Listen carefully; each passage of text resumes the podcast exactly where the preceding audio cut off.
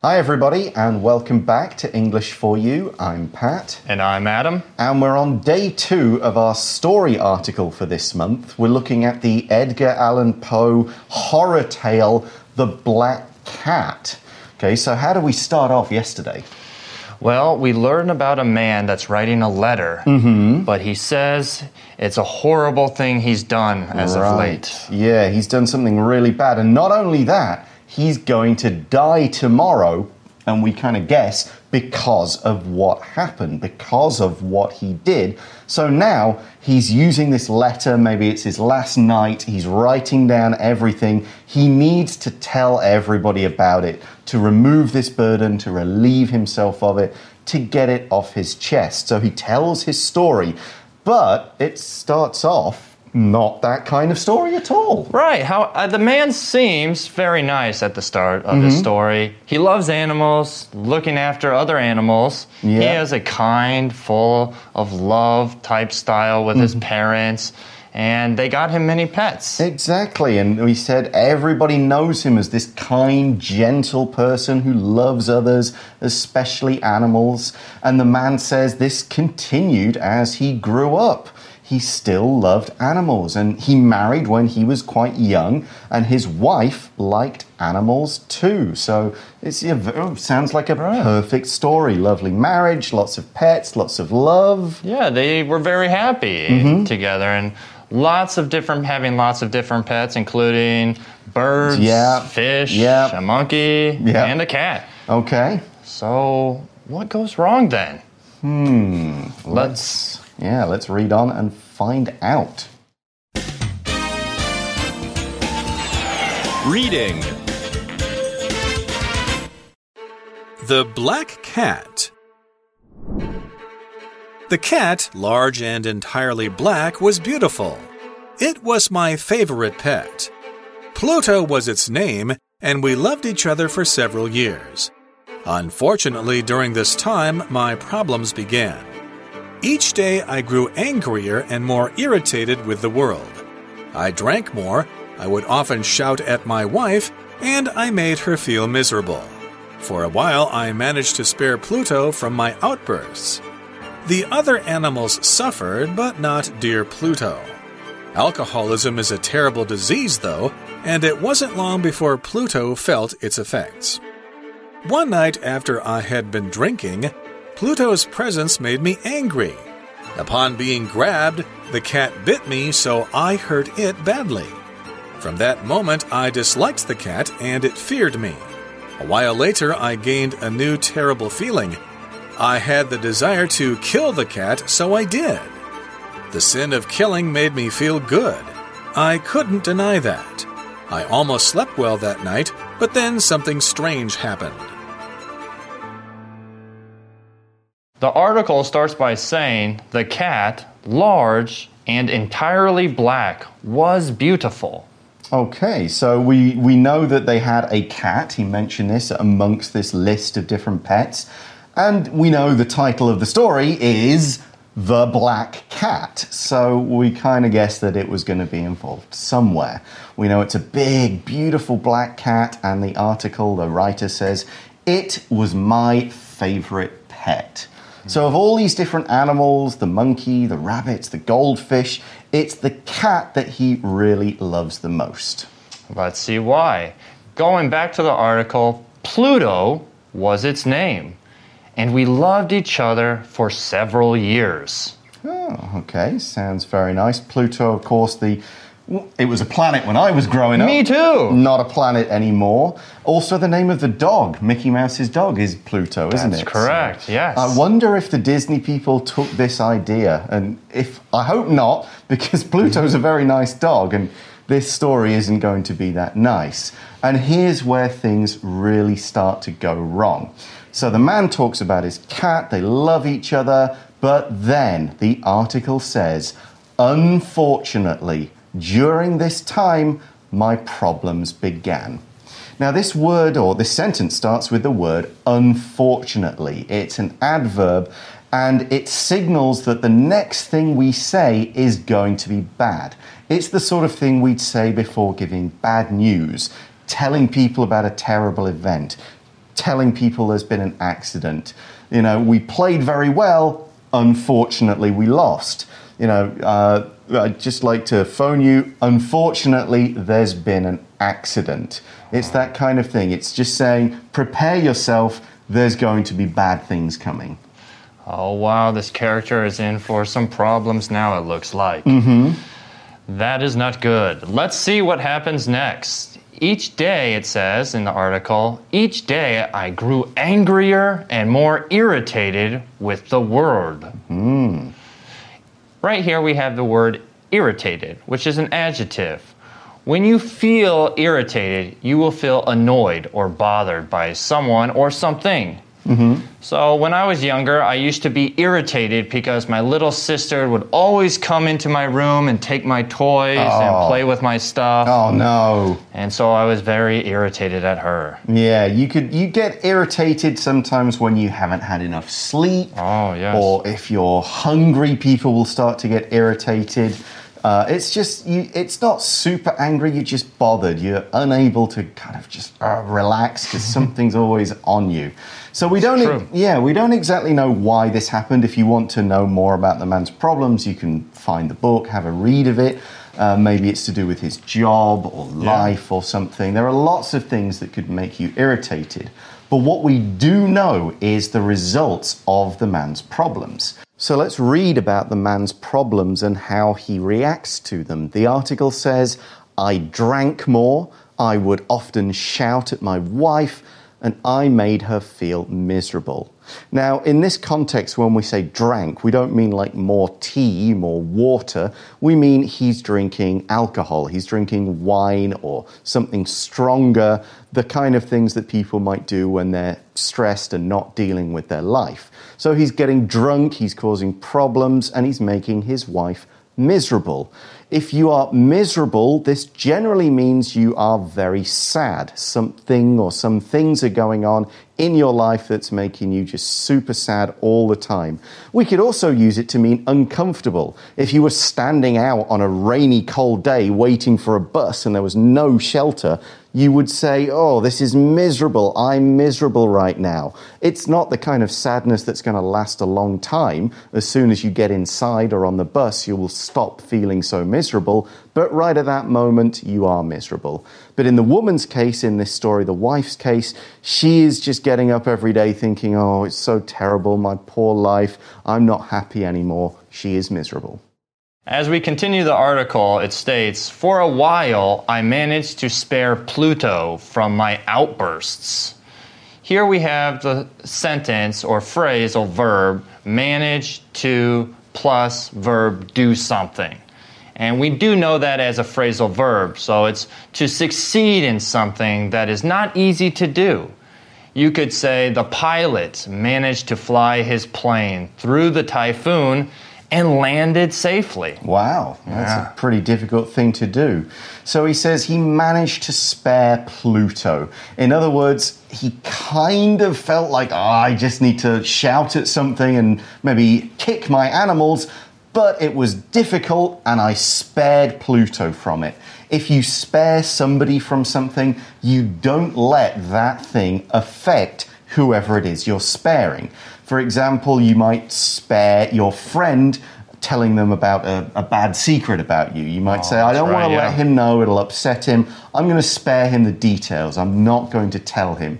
You might spare some young people from finding out some of the uncomfortable truths about the world. You don't tell them, hey, there's a war in Ukraine, hey, millions of people died during COVID. You spare them that knowledge until they get older. So here he's saying, maybe I was angry at my wife, I made her life miserable, but I tried not to let my mood affect Pluto. I tried to protect Pluto from my outbursts.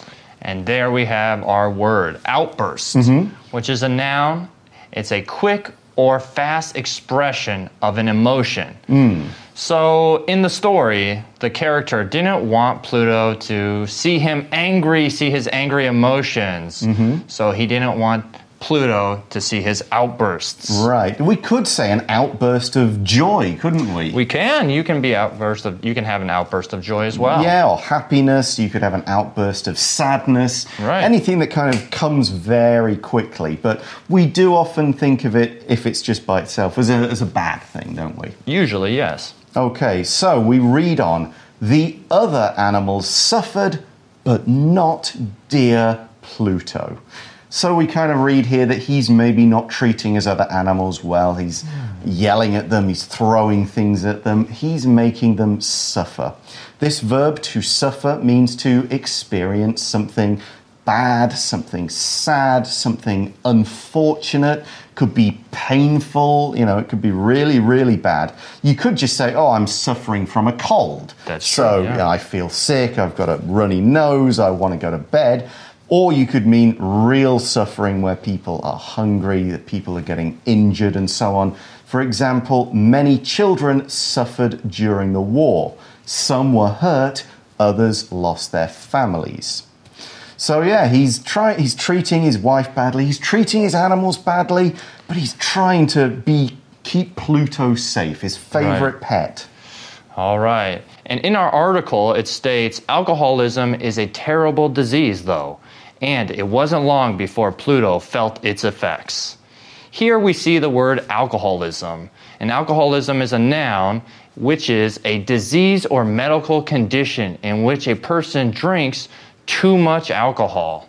So basically, a person that drinks too much every day is maybe an alcoholic. Right. So the alcoholic is a person, and alcoholism is the what we call the disease or the problem. That's correct. Okay, and this isn't something like okay, he had too much to drink on a birthday. This is like a real like everyday early morning problem. Right, with your morning coffee maybe, Yeah. and then before bed, and then throughout the day. Right. So this man is suffering from alcoholism. He's drinking too much, and it's not long before Pluto feels the effects of it. To feel something's effect is to be affected by that thing. Something's going on, and you suffer the consequences of something. You might say a city could feel the effects of an earthquake. you know, ah, it yes. happens, buildings shake, there was some broken glass, maybe one old building fell down. You would be feeling the earthquake's effects. Here, Pluto's feeling the effects of his master, his owner's alcoholism. He's avoided it. You know, the, the owner's been trying to treat him gently and treat him differently, but in the end, it does go bad. It's creeping through. So our article then continues by saying, One night after I had been drinking, Pluto's presence made me angry. Here we have the word presence, which is a noun.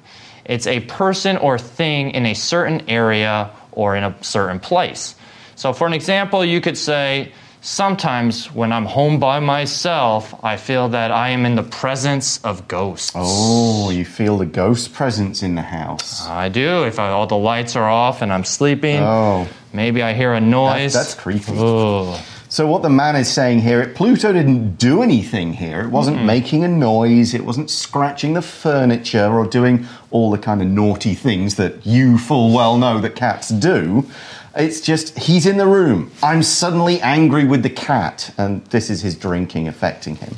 So we see in the article, upon being grabbed, the cat bit me, so I hurt it badly. So the man tries to pick up the cat, like, you get out of the room, I'm angry with you. And the cat bites him, and so the man really badly hurts it.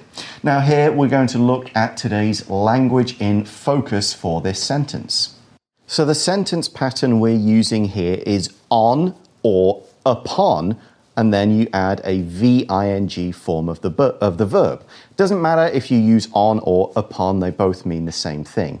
And this pattern is used to say that as soon as one thing happens, something else happens as a result. So we do put it with another clause in the sentence that says the result. So we could say, upon arriving at the airport, the passenger checked in his bags. And we can reverse the order here as well. The passenger checked in his bags upon arriving at the airport. Now, when we do this kind of sentence and we put the on or upon clause first, we use a comma to separate the clauses. When we put the result first and the upon part second, we do not use a comma, something to pay attention to. Now, we can use the phrase as soon as in the same way. As soon as the passenger arrived at the airport, he checked in his bags. Now, in this case, when we use uh, as soon as, we put the noun or the pronoun in both clauses.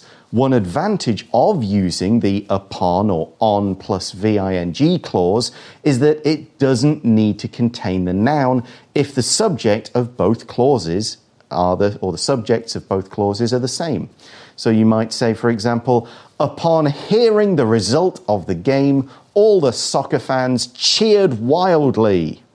Continuing with the article, we see from that moment, I disliked the cat and it feared me. There we see the word dislike. Dislike is a verb, it's a stronger word for saying don't like. So I could say, as soon as I met my new neighbor from upstairs, I disliked him. Oh dear. Or to use the grammar pattern, upon meeting my new neighbor from upstairs, I disliked him. So it's an example of how we can use that language in focus. So he loved the cat, and then they kind of had a fight where the man Right. grabbed him, the cat bit him, the man hurt him. And it gets worse from here. The article says, a while later, I gained, or I got, a new terrible feeling. So th- mm. something's really getting into the man's head, this drinking, this problem drinking, and he's got a new terrible feeling. What is that feeling? Oh, well, that feeling, it says in the article, is I had the desire to kill the cat, so I did. Oh my goodness. There we also see the word desire. Desire is a noun. We talked about the adjective desirable on day one. Mm-hmm. Here we see the noun desire. It means your strong hope or wish. If you have a desire to do something, you really want to do it. For example, Paul has been practicing soccer since two years ago. He has a strong desire to win the game next week. Hmm. He really wants to win that game. He's practiced really hard. He has a desire to win it. Okay, so the man has killed his beloved cat. Ah, Can't believe that. That sort of just came out of nowhere. This man has gone crazy. He's got this beloved cat and he's killed it. But then we read, the sin of killing made me feel good. I couldn't deny that. So here oh. he's talking about a sin. A sin is an act that the original meaning is that it goes against the beliefs of a religion. Like some religions say, you can't do this thing, you can't do that thing, you can't pray to other gods. All of those are sins. Now, these days we use the word sin to mean anything that's kind of a really bad act, something that is against sort of normal morals and what society believes. So, killing people is a sin, certain other acts, you know, really taking advantage and abusing other people or animals, that would all be classed as a sin in modern society, that kind of thing. So, we could say, for example, many religions will consider it a sin to have a child with someone you're not married to. And that's an example of how actually a lot of societies now will say, you know what, that's not the worst thing in the world. As long as you love the child and take care of it, great, the marriage is less important. What would be a sin would be not treating the child well. that's correct. So the man said the sin of killing, killing this cat, made him feel good. He couldn't deny it. Oh, and that brings us to the word deny. Deny is a verb and it's used to say something that is not true or to refuse to accept something. Hmm. So the speaker in the story felt good after killing the cat. He couldn't deny that he had a good feeling afterwards. Mm-hmm. So here we could say, for an example sentence, there is a growing number of people who deny the world is round. They believe it is flat. That's crazy. I know it's a growing trend where they deny that it is flat and They just say, no, it's not flat, it's not true, or it's not round, it's not true. That's That is just bizarre. Okay, so the man feels good and he accepts that, like, yep, it did feel good. And we see in the article, I almost slept well that night, but then something strange happened. Hmm. And that's where we're going to leave day two. A big oh. cliffhanger. What is this strange thing? Okay, the man killed the cat, but and that's really bad, but is it going to get him thrown in jail and executed? Is that the reason why he dies tomorrow? We've got a lot of oh. questions to be answered, but we need to wait till tomorrow to answer them. Let's now go to our For You Chat question.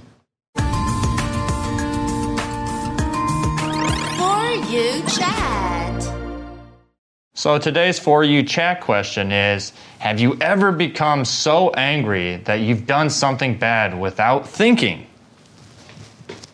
Mm-hmm. If I'm thinking about it, have I done something so bad? Hmm. It says talk about it. I have, yeah, I have certainly every every now and again I've done got really angry with something. I've done something bad without thinking.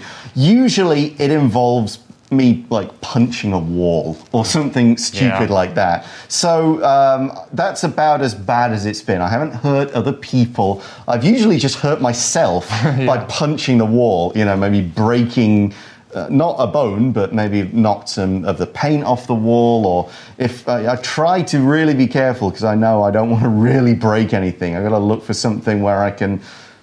Maybe I shouldn't be trying to get the anger out that way. Put it that way. But yeah, I've definitely punched a wall or two. Oh, Anything okay. you can think of?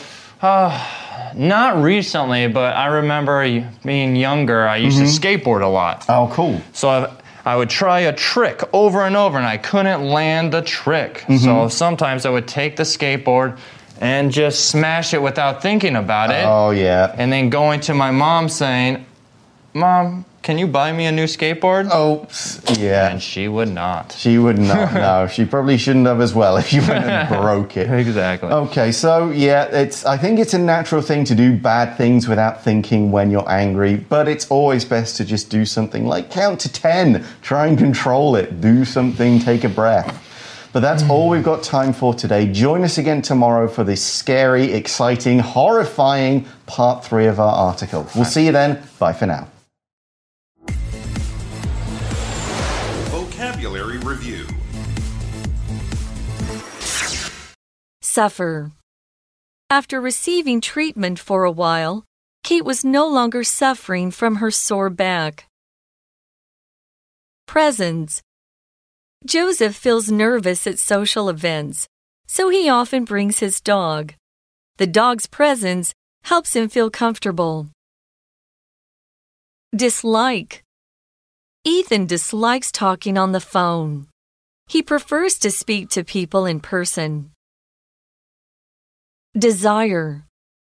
Sophie's greatest desire was to lead her country toward a more peaceful future.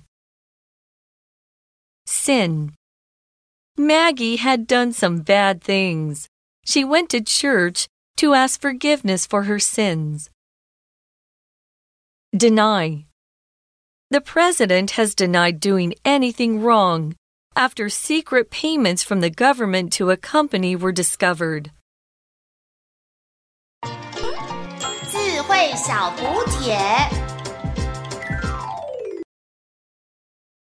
Unfortunately, irritated, miserable, spare, outburst.